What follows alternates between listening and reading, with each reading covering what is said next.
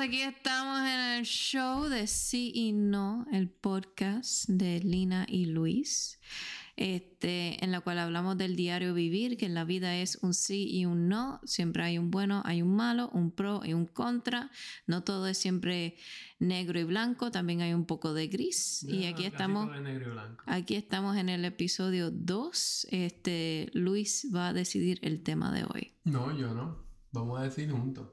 Ok. ¿De qué tú quieres hablar hoy? Ok, vamos a hacerlo a las tres. No, no, ¿de qué tú quieres hablar hoy? Uno. ¿De qué tú quieres hablar hoy? Mira, déjame decirte algo. Ayer yo te di cinco ideas de lo que yo quería hablar y, que no, que tiene que ser, y dijiste que no. Porque tiene que ser en el aire. ¿De qué tú quieres hablar hoy? Y vamos a hablar de homebrew. ¿Tú quieres hablar de homebrew? Sí. Pues podemos hablar de homebrew hoy. Pero tengo que hacer una nota aclaratoria. Ok. En el primer episodio, Lina decía que quería probar el boba. Fuimos a Epcot, de hecho. Fuimos a Epcot y Lina probó el boba. ¿Cómo es que se llamaba el chocolate? Era un chocolate banana boba. Pues cuenta cómo fue esa experiencia que tuviste, dama. Era un chocolate banana boba. Me está tripeando. Un chocolate banana boba y el boba estaba hecho de como que unas perlas de, fresa. Luis me está haciendo burla. ah, y también tenía, también tenía whipped cream encima. Yo no he dicho en ningún momento ningún tipo de Luis, burla. Yo solamente estoy pidiendo que tú digas cómo fue tu experiencia pues, okay. con el chocolate boba. Ok. Pues volvimos al Festival of the Holidays, que era en Epcot. Este, si se acuerdan del primer episodio que me mencioné el chocolate banana boba que yo quería probar, pues fuimos, lo, lo pedí. Era básicamente 4 onzas. 10 precios. Creo que era 6 onzas uh, de chocolate boba con un montón de whipped cream encima y costaba 5 dólares con 50 centavos. Y era más un tasting, era el tamaño de un tasting, uno de esos vasitos que, que das cuando no quieres servirte tanto refresco y, y, lo pones un vasito para que no tomas tanto refresco. Era como que esos tipos de, de vasitos plásticos. Y no era, o sea, no, no era malo, pero tampoco no... Ay, me arrepiento comprarlo un poquito, me arrepiento comprarlo. Si hubiese visto el tamaño o como era antes, yo creo que... No hubiese... Mira. Quiero dejar, de, dejar esto por, por vos, de que no lo puedo escribir. bueno, no puedo escribir, pero grabo por vos. Yo te lo dije. Mm. Ya te lo dije, no lo compres porque allá hay otros mejores, otros mejores No, la cosa es que en años anteriores, en China, en años anteriores en China tenían un boba ti y era grande y tú lo comprabas y este era básicamente un postre, postrecito. era un postre básicamente. Yo digo sí porque dije se lo voy a coger completo si doy otro sí. eh, Podemos cambiar el tema. Esa es una posibilidad. Me río, me río porque es que, que pues. ¿Qué aprendimos? Nada, Luis, no aprendimos nada. Fue una experiencia, quise probar algo, no. It was okay. No. It was el boba, okay. El boba es un no. No, it was okay, no. El boba es un no. No aprendimos nada. No compren el boba de chocolate. Es una cogida de pen. ¿Sabes que yo escucho cada vez que haces eso a la mesa? Para. Ay, no, pues es propósito. Ok. Así que. Era un no, era un no. No, no, no, no era un no. es un no, porque todavía no puedes comprar. Un no extremo. Ok. Pues también en el Festival of the Holidays, este, fuimos a la sección de Canadá y ahí habían una cerveza que queríamos probar de Collective Arts, que ah, era no, un no, no, porque tú estás chocolate. ¿Y por qué, tú, por qué es que tú haces esto, Lina? Porque esto es un, tú sabes que así podemos brincar más fácilmente al próximo tema. Anyway, este, nada, pedimos el Chocolate Arts. Yo me voy a llorar. Este, el Chocolate Peanut Butter de Collective Arts, que usualmente es bien bueno, pero. No, no, no, no, no, no, no, Si lo vas a decir, dilo correctamente. Uh Ok. Dilo correctamente. No sé qué quieres que diga. Eh, no tenía peanut butter. ese era el sabor. Mm, mm, mm. Pero no tenía No, no, ese no, sabor. No, no, no, no. Pues, ¿Qué es, Luis? Banana. Chocolate, banana, peanut butter. Exacto. Ok. Que decirlo completo, porque si lo dices así a lo loco, la gente no va a entender. Ok. Sí, ese como chocolate banana era como que el sabor del, Te lo inventaste. del festival. Lo inventaste. Eh, era una stout. Ujú. Vamos a hablar claro. Era una stout. De Collective Arts, que es una cervecería en Canadá, que es una cervecería de siete pares. Esa es una de las mejores cervecerías en el mundo. Pero hay un problema. Eh, cuando yo probé la Chocolate Stout, vamos, Chocolate Peanut Butter Stout, tiene, tiene mantequilla de maíz, banana o guineo y chocolate. Es un stout. Usualmente cuando tú haces un stout, los granos ya te dan un sabor, son granos rostizados, ya te da un sabor a chocolate. Lamentablemente tengo que decir que de todas las cervezas que he probado de esa cervecería, y no estoy diciendo que he probado uno o dos, estoy diciendo que he probado como 5, 6, 7 o 8 plus, nuevo 10, cuidado si más. De esa cervecería, porque ellos rotan, ellos hacen unas IPAs, unas Indian Pale Ale bien buenas, hacen unos estilos de unas sours exquisitas. Nunca he tenido una- un problema con ninguna de sus cerveceas. Cerveza, no sé si es porque está en Disney. Y la gente que maneja el área de vida y comida en Disney no son los mejores. Yo estoy aquí echándole la culpa a Disney. Yo espero que no sea la cervecería porque la cervecería ha probado otras cervezas y, Mm. y de verdad ha sido buena. So, entiendo que no, el problema no es la cervecería. Entiendo que aquí el problema es el, el hombre en el medio, el middleman. Pues déjame, déjame decir que en una probamos la cerveza y lo encontramos demasiado de agria por ser una stout. Parecía una sour, parecía una sour. Y, y, y usualmente cuando tú tienes ese, ese, ese sabor agrio en una cerveza con el estilo del stout, eso es que el batch se infectó. Eso fue, o se infectó, o fue que eh, cuando hicieron los cakes los trajeron para Estados Unidos porque vienen desde Canadá y los dejaron calentar y como en Florida hace calor, pues los dejaron calentar y después cogieron, los metieron en la nevera y los enfriaron otra vez. No sé qué hicieron. Yo, yo pienso que fue que el batch se le infectó en algún punto de, ¿verdad? Y como es Disney, o sea, ellos no compran uno, no compran dos. Ellos tienen que estar comprándole fácilmente 60, 80 cakes como mínimo al día. So, esa gente tiene que tener un- una clase de producción gigante. So, yo quisiera que yo estuviera incorrecto y, y no fue que se le infectó el batch, fue que hubo algo en la transportación, pero con lo poquito que yo sé, porque hay mucha gente que sabe más que yo, yo creo que el batch estaba infectado. Se, se cayó una bacteria y dio ese sabor que no se supone que estuviera ahí. Porque uno no se muere, uno se puede beber. Mira, yo he bebido cerveza mala como es. Y cerveza infectada y nunca estoy aquí. Eh, la cerveza no, no, como tiene alcohol, las cosas que tienen no te van a hacer ningún tipo de efecto. Ya lo estoy como que hablando mucho de esto, pero es que me impresionó tanto. Pero déjame decirles algo. Estamos en Festival of the Arts. Probamos la cerveza, estamos caminando. Y él dice, Lina, verificamos si cambian el cake. A ver si me dan, me, me sirven otra. Y yo, ¿tú vas a hablar? Porque Luis usualmente me manda a mí a hablar. Él no se atreve a hablar por su cuenta. Él me manda a mí a hablar. Pues yo le dije, no, no, yo hablo. Pues vamos al muchacho y este, vamos a ver si ponemos, porque yo lo grabé un poquito. Él se va donde este muchacho. Tan apasionado es Luis sobre la cerveza y cree que la cerveza sea buena y que no solamente eso, que lo- los sitios lo puedan servir bien. ¿Y qué es lo que le preguntaste al muchacho y qué es lo que dijo el muchacho? Bueno, pues yo le dije al tipo, mira, ¿tú tienes otro cake? Porque esta sabe media funky. ¿Lo podemos pegar a otro cake? A ver. Funky. Y me dice, en inglés todo esto, ¿eh? Y me dice, eh, no, Que tengo- no, vamos, que sí. que nada me dijo que no tenía otro cake, que yo Ajá. ese que es mentira. Ajá. Ahí aquella neverita caben dos. Pasa que yo creo que ese chamaco, pues, pues, uno vale. del montón, no sabe cómo cambiar un cake y no me va a dejar a mí hacerlo, así que, pues yo dije, pues está bien. Entonces le dije, mira, pero es que, coño, tiene un sabor sour, agrio. No sabe a lo que se supone. Y el chamaco me dice, sí, sí, sí, todo el mundo que ha venido me ha dicho lo mismo desde esta mañana. No, pero lo dice, lo, lo dice de una manera como que, ah, tú no eres la primera persona que lo dice.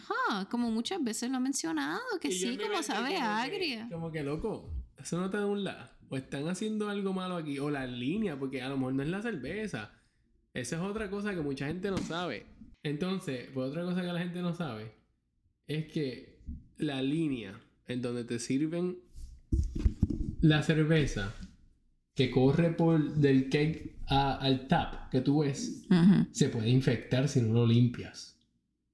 Eso se tiene que limpiar cada vez que tú pongas un cake nuevo, en teoría. Al menos que estés usando el mismo cake, podrías pegar la línea otra vez al próximo cake porque es el mismo. Pero usualmente tú tienes que limpiarlo. Por lo menos las mías yo las limpio siempre que cambio de cerveza. Eh, eh, pues, y es un negocio, puedo ver porque, ¿verdad? es un poco más complicado, ¿no? Pero puede ser que no limpiaron la línea, tenían otra cerveza y eso es lo que está dando la mala, el mal sabor de esa cerveza. Y yo decía, coño, no puede ser porque Collectivar es una buena cervecería. Y que este tipo aquí me diga que todo el mundo le ha dicho lo mismo. Entonces me metí en un website y todo el mundo opina igual que yo. Mm. que puede ser que el batch está infectado. Pero nada, eso está. Eso fue algo ahí que Lina trajo aquí. Yo no sé por qué, porque ese no es el tema de hoy. Pues el tema de hoy es relacionado a la cerveza. Y básicamente Luis es amante de las cervezas y yo también he aprendido mucho. Eh, Luis básicamente hace tiempo tenía este hobby y empezaba a beber cerveza, después empezaba como a aprender cómo son las cervezas. Ahora, ¿qué es lo que estamos cuestionando? El sí y no. No, de la que estaba hablando, sigue. Ok. Este, pues en este trayecto, so Luis, ¿cuál tú ¿cuándo dirías que es cuando empezó tu, como que más o menos obsesión con la cerveza o tu educación con la cerveza? Eso es difícil de decir. Ok. Pero puedo decir cuando probé algo que no era lo comercial. Y mm. esta otra marca, dije, como la Purple y yo, uy, ¿qué es esto? Purple Haze, ah, interesante. Dice que ahí es de de Raspberry, creo que es la Pepper, Strawberry, no me acuerdo. Una Berry es la Pepper. Hace tiempo que no me veo una. Y dije, ok, hay cosas más allá. Y después que probé esa, pues seguí, seguí por ahí, probando muchas cosas diferentes. Y llevo ya como casi dos mil y pico cervezas diferentes que he probado. Que es nada, hay gente que, que me da tres patas. Este, ajá, ¿qué más? Y después con tu, pues, obsesión con la cervecería, que ha sido un beer, este, un, tratando de ser un beer expert. Después empezaste a aprender el proceso de las cervezas a través de las cervecerías. ¿Puedes hablar un poquito de eso? Sí, pues conocí a unos muchachos y fue a una cervecería una vez. Y vi cómo el proceso y me interesó. Fue eh, interesante. Después conocí a otros muchachos que no quiero decir quiénes son, pero. ¿Dónde? Tienen un dragón en su símbolo, en su oh. cervecería. Eso es todo lo que voy a decir. Mm. Y me inspiraron, me inspiraron a, ver cómo es el sistema y cómo funciona. Y, y es interesante, me, me interesó mucho, pero yo soy bien. Bien. Estoy buscando una palabra que no sea en inglés y que no sea puertorriqueña que todo el mundo puede entender. Ay, pero no te limites tanto. Ahí está la palabra. Yo soy bien come mierda con la cerveza. En el sentido de que... Selectivo. No, come mierda, está bien. Eh, eh, lo que pasa es que, es que no es porque me gusta la cerveza cara ni nada por ese estilo. Es que... Es que cuando me quiero tomar una cerveza, yo quiero experimentar sabores únicos en una cerveza no quiero experimentar sabores iguales a los que me puedo tomar todos los días. Mm. Si tú me das una cerveza de Nutella, pues eso es algo diferente. Claro. Y pues eso puede ser que fue lo que explotó el, querer saber más y el conocimiento. Como por ejemplo, acabo de hacer una cerveza de strawberry, mantequilla de manís y lactosa. Así que va a salir como una batida. Estoy loco por probar ese tipo. La acabo, está ahí fermentando. Si escuchan a veces en Blue Glue, es la cerveza como comiendo los azúcares. Este. Ajá. Pues, este. Vamos a hablar un poquito del homebrew. ¿Y qué es el homebrew? La definición pues, de eso. Eh, es hacer cerveza en tu casa, hacerla homebrew, hacerla en tu casa. Es Diablo, ¿cómo podemos. Ya, ya lo explicamos. ¿Cómo podemos traducir eso? Eh? No, no, no, es, este, es que no tiene traducción porque.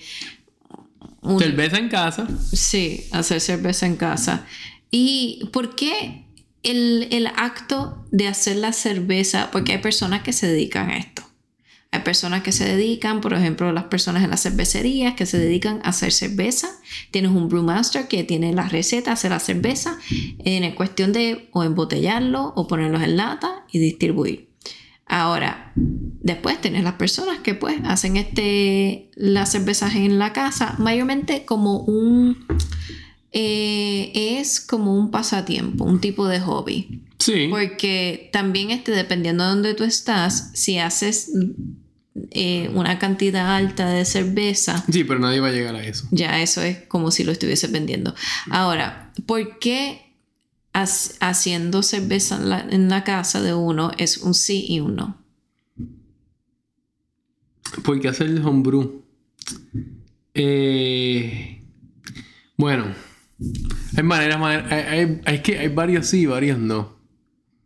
En el sentido de que, ¿cómo te explico? En el lado económico, si te gusta tomar cerveza, es la que hay. te va a ahorrar mucho dinero.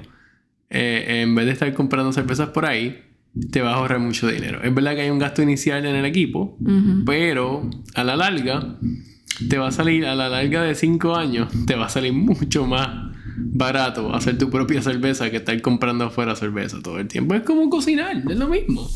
Vas a McDonald's todos los días, sale más barato comprar tres pechugas y que, las haga tres días que estar mandiendo McDonald's por tres días corrido, ¿no? Eh, es un sí, un no, coge mucho tiempo, mm. coge mucho aprendizaje, hay que leer, gente, hay que leer mucho. es mucho trabajo, no es fácil, no es fácil, te tiene que gustar, como todo en la vida, ¿no? Si tú no haces algo que no te gusta, no lo vas a hacer feliz, mejor no lo hagas. Eh, yo diría que eh, no, el otro no sería porque es caro. El, en cuestión de la inversión inicial es cara. Va a gastar como 1.500 dólares en el equipo y todo. Pero un batch de cerveza, tú gastas 30, 60 pesos dependiendo del estilo y los ingredientes que le quieras poner y te salen 58 latas o 5 litros. Eso te dura 3 meses. bueno, dependiendo de cuánto beba, pero coño, que se beba 5 galones en un mes está fuerte, ¿sabes? que, hay que ser bien bebedor. Um, el mío dura como 3 meses por ahí. Mal contado. Yo creo que tú tienes este. Vamos a decir, el. O sea, el, lo, lo sí, es como que pues tienes cervezas en tu casa que puedes Sí, no, no, pero, déjame terminar. Ah, ok. Sí. Y, el querer experimentar. El tú poder hacer tu propia cerveza te da, te da esa experimentación que las cervecerías grandes no quieren hacer. Mm. Por miedo a, a, uno, a costo y por medio de que a la gente no le guste. Porque tú haces 100 galones de una cerveza y no la vendes que hiciste ahora con ese chavo. Te jodiste, tienes pérdida, tienes pérdida y tu negocio no va a ir muy bien. So, so hacer el homebrew te quita esas limitaciones. Sí, un poquito caro hacer algunas cervezas porque depende del estilo, ¿verdad? El, costo cambia, ¿no? Pero tienes esa libertad de hacer lo que te da la gana, mano. Estoy loco por hacer una de, de, de Fruity Pebbles. Un día de esto voy a coger y voy a hacer una Golden y le voy a tirar un montón de, de, de cereal. Y otro día voy a coger otra y le voy a meter un montón de mantecado. ¿Sabes lo que estaba pensando el otro día, Lina? ¿Qué? Voy a hacer una cerveza que se llama la Mickey Ice Cream. Ah, y le va a poner. Y le voy a tirar un montón de mantecado de forma de Mickey. Ajá. Oh, eso estaría cool. Le cogemos, cogemos una paleta, algo así, qué sé yo, que tenga como 60 paletas de mantecado y se las tiramos todas ahí a la cerveza a ver qué pasa. Estaría interesante. Pues, pues hacer homebrew tiene Tienes esos experimentos a ver cómo salen, ¿verdad? Te pueden salir bien como te pueden salir mal. Pero la cerveza no se pierde porque aunque sepa mala te la puedes beber. No te va a hacer nada. Eso sí que estás bebiendo cerveza que ah, no, no sabe muy buena, pero... Eh, eso sería mi sí si no de homebrew. Um, eh, eh, volvemos, es un hobby que coge tiempo, coge dedicación, coge leer mucho, porque ahora mismo yo sé una levadura que es relativamente nueva que hace una cerveza estilo sour, que son cervezas estilo agria, es una levadura nueva que, que tampoco la puedo, porque cuando tú haces homebrew, la levadura tú la puedes reusar. Y es chévere que la puedas reusar porque ella se, se, atuna y cambia y hace una generación nueva de la levadura. ¿Qué pasa? Con la Philly Sour, que es la que yo estoy probando ahora, no puedes reusarla. Es la única, una de las únicas levaduras que no puedes reusar porque estaba leyendo que cuando ella la primera vez fermenta, cuando vuelve a fermentar, no tiene las mismas cualidades que cuando por primera vez la usan y la generan en un laboratorio, porque esa levadura es picked and choose de un laboratorio, la escogen. Hay otra gente que dice que no, que otra gente que se puede usar. Eh, es nueva. Se está averiguando todavía. Yo en mi caso, yo prefiero no usarla. Esa levadura pues la voy a perder. Porque no me quiero arriesgar a que haga otra cerveza y compre ingredientes caros y no salga porque pues la levadura no, se, no, no, decidió hacer lo que tenía que hacer. Y otra cosa que es bien importante en el homebrew que es la limpieza, mano. Todo el mundo piensa hacer cerveza. No, papi, hacerse limpieza es hacer cerveza es limpiar. Tú, porque si no limpias bien, se te infecta, perdiste todos los chavos ahí de, de los ingredientes, ¿verdad? Porque hasta del equipo, dependiendo de cómo es la infección, a veces es que no. Las bacterias se esconden bien y no, no hay forma de limpiar ese equipo y perdiste el equipo, mano. No, está sanitando, eh, está poniendo el Sí, sí, es limpiar, hay que sanitizar todo, todo, todo, todo. Tus manos todo el tiempo metidas en sanitizer, básicamente tocando. yo, te, yo te veo que cuando tú haces la, las cosas, tú limpias una cosa, ahí, limpias otra cosa, ahí. Después limpias, pones. También este, hay una arte de esperar un tiempo. Sí, hacer cerveza mínimo te coge como 4 o 5 horas. 5 galones. No es fácil. Yo creo que hay muchas personas que están escuchando y se ponen a pensar como que este muchacho acaba de hablar chino. De que está como que se entiende, pero no se entiende. Ok, dice que es difícil, pues hay mucho limpiar y, y después este... Eh, en la levadura, como que hay muchos términos. ¿Qué tú le dirías a alguien que está diciendo, mira, yo quiero hacer homebrew? Que lo piense. Mm, ¿Por qué? que lo piense bien. Ok. Porque no, es, chévere, es chévere, no te voy a decir que no. Y, y tú darte una cervecita y ah, papi, yo hice esto, ¿viste? Y está bueno, ¿te gustó? Ah, ¿viste? La próxima vez le voy a cambiar estas cositas a ver cómo sabes. Es chévere que tú puedas hacer eso. Es chévere tú decir, mira, yo hice esta cerveza, y, pero la próxima que voy a hacer, en vez de ponerle tanto strawberry, le, como yo, yo tengo un miedo porque la que estoy haciendo lo que huele es strawberry y yo no siento la mantequilla ni en ningún lado en el Estoy más asustado que el carajo. Bueno, vamos a ver. Que va a salir bien. Bueno, pero no sabemos. Yo, yo creo también que va a salir bien, pero no sabemos. Está empezando. Pude haber metido las patas yo en algo porque esa receta me la inventé pues, yo. Tú sabes que eso se llama aprender. y yo creo que eso es parte, porque yo creo que la primera cerveza que tú hiciste, que creo que era un Saison, eh, no estuvo mala. No, quedó excelente. Pero... pero de ahí he subido. Exacto. De ahí esa la stout que hice con Mamelo, papi, no hay break. Este, y el IPA, hice una IPA con mango que todo el mundo estaba oh, loco con la IPA y no duró ni, ni, dos meses, todo el mundo la bebió, venían para acá a verme la IPA y todo está brutal. Pero es un, es un trabajo. Sí. O sea, si, si alguien ha ido, si has ido a una cervecería este, y has visto a la gente trabajar, es básicamente lo mismo, pero en tu casa. está básicamente casi un día completo. Hay gente que se levanta a las 5 de la mañana y empieza a hacer la cerveza para allá a las 11 terminar. Claro, porque es que depende de la receta. Yo empiezo a, las 2 y termino a las 9 de la noche. La cosa es que depende de la receta. Este, uno tira este, los hops.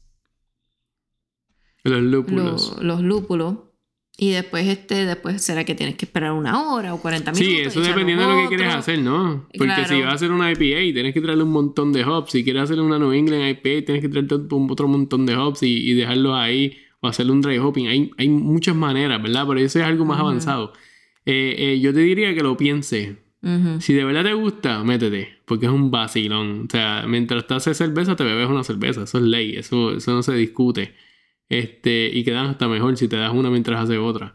Este, eh, eh, eh, pero, pero no es sencillo. No. No es como prender un PlayStation, juega un ratito, o prender el Halo y juega Halo y después la apaga y se acabó. No, no funciona así. No, y no es como, por ejemplo, no puedes terminarlo y después decir, ok, limpio mañana. No, tienes que estar constantemente que limpiarlo. no va a dejar el equipo sucio, porque entonces después para limpiar después un... Deja el equipo sucio, que te vas a acordar de mí. Mira, yo me he percatado que desde que volviste a hacer cerveza, tienes como que más gente curiosa y ahí tú tienes como que más ayuda. Porque tu ayudante era yo y yo, oh, es que yo sé el proceso, pero hay gente que dice, ah, vas a hacer cerveza, pues yo te ayudo. Y yo creo que yo eso es lo que yo recomendaría a alguien. Si está interesado en hacer cerveza en la casa y no tiene mucha experiencia, que acompañe a otra persona en hacer la cerveza para que vean el proceso. Y si les gusta y no les molesta, pues ahí pueden ir. Porque tú te tardaste un montón en conseguir tu equipo. Sí, bueno, por el, primero por el espacio. Uno necesita espacio. Segundo, no tiene que planearlo bien. O sea, yo me tardé por, por, el espacio y por el tiempo. En realidad no tengo mucho tiempo, y, pero pues saco un domingo de vez en cuando, de cuando en vez y, lo hago. Pues yo creo que hacer cerveza en la casa es un sí. ¿Tú sabes por qué? ¿Por qué? Yo me beneficio. Ah, claro, sí, sí. si haces un carajo y tienes todos los residuos. Sí, estoy de acuerdo que te beneficias. Me beneficio porque yo te empiezo a ayudar, pero después encontramos un vecinito, que sea y después yo termino con la cerveza. No, pero de verdad, si les interesa, este, nos pueden escribir también. Tengo un par de recomendaciones. Hay un par de aplicaciones que te ayudan. Eh, lo mejor es empezar haciendo otras recetas que otras personas hayan hecho ya y estén probadas. Y después llegas a un nivel como yo, que no quiero decir que estoy alto, estoy empezando, pero donde creas tu propia receta basado en las cosas que has hecho. y eh, eso fue lo que hice. Y hay equipos básicos. Hay unos equipos bien, bien básicos que no es. No es. No pero, pero, pero, pero también, nota aclaratoria, les quiero dejar algo bien claro. Dependiendo de donde tú vivas, también depende de la cerveza que vas a hacer.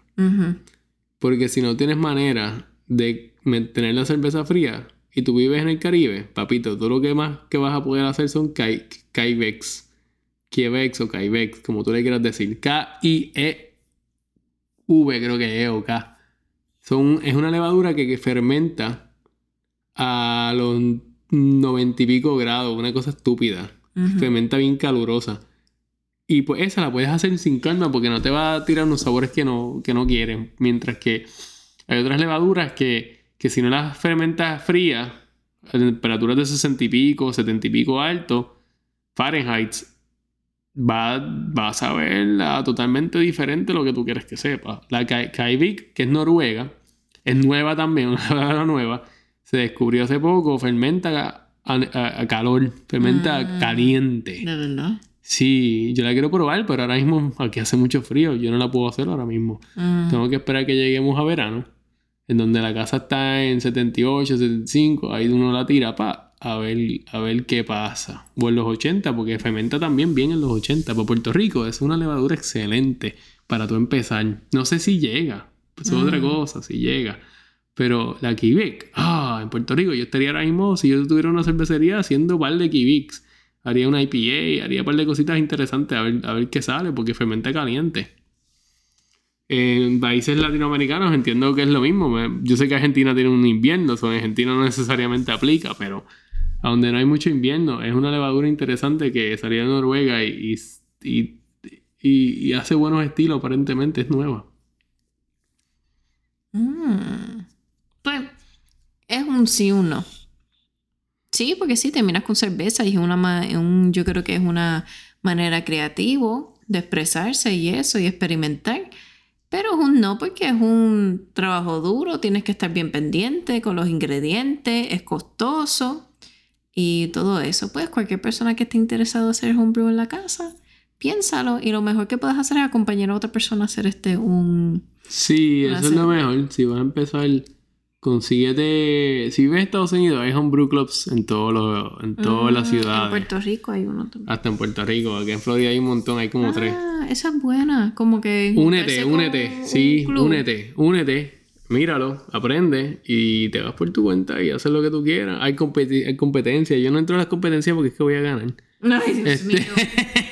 Ay, Dios mío, The Bears Y como yo sé que si yo entro mi cerveza en una competencia, no voy a, competir. Yo le quiero dar la oportunidad a otras personas de poder ganar. Yo voy a ganar, va a ser tan aburrido. Tú ves todo lo que yo me paso leyendo. Yo voy a ganar. Mira, si, más, vamos a hacer algo. Si esa sour, ey, ey, si esa sour sale exquisita, yo voy a guardarla un poquito y la voy a poner en una competencia. y vamos a ver si es verdad lo que estoy diciendo. Y va a ser, y tú sabes que estaría tan gracioso que lo estoy diciendo aquí. Y si gano esa competencia, sería mi primer cerveza, entrada a una competencia y gana. O sea, Mira, aquí tenemos a, a, Luis en estos momentos. Está con una bata, eh, de hecho, como medio velvet, sentado con su cervecita, haciendo. Ay, Dios mío, yo no voy a competir en eso porque gano eso es muy aburrido. Ay, Dios mío, que era algo más interesante. Yo prefiero ver gente bañándose en cerveza. Ah, eso es bueno, eso abrió. Me tienes que llevar. Eso fue un regalo muy bueno a Navidad. Que me lleves a un beer spa. Ah, eso es excelente. no, no, eh, no, a mí no se me olvidaron. ok. Cerramos. Yo puedo seguir aquí hablando toda la noche. Nacho, ese es el problema. ese es el problema, por eso quiero cerrar. Este, pues, este, yo creo que la, esta no va a ser la última vez que vamos a, que vas a escuchar a Luis hablar de la cerveza. Definitivamente. Oye, hoy me bebí una bien buena. Nacho, podemos estar hablando de la política entre Rusia y los Estados Unidos y ahí él va a meter este la, la cerveza. Nunca he probado una cerveza de Rusia, me encantaría. Mira, ¿ves lo que digo? Ok. Este, pues, buenas, este, buenos días, buenas noches, buenas tardes, cuando sea que estén escuchando, donde estén. Y espero que estén bien y se unen para la próxima. ¿Algo más que quieras decir? Vamos a beber. Yeah.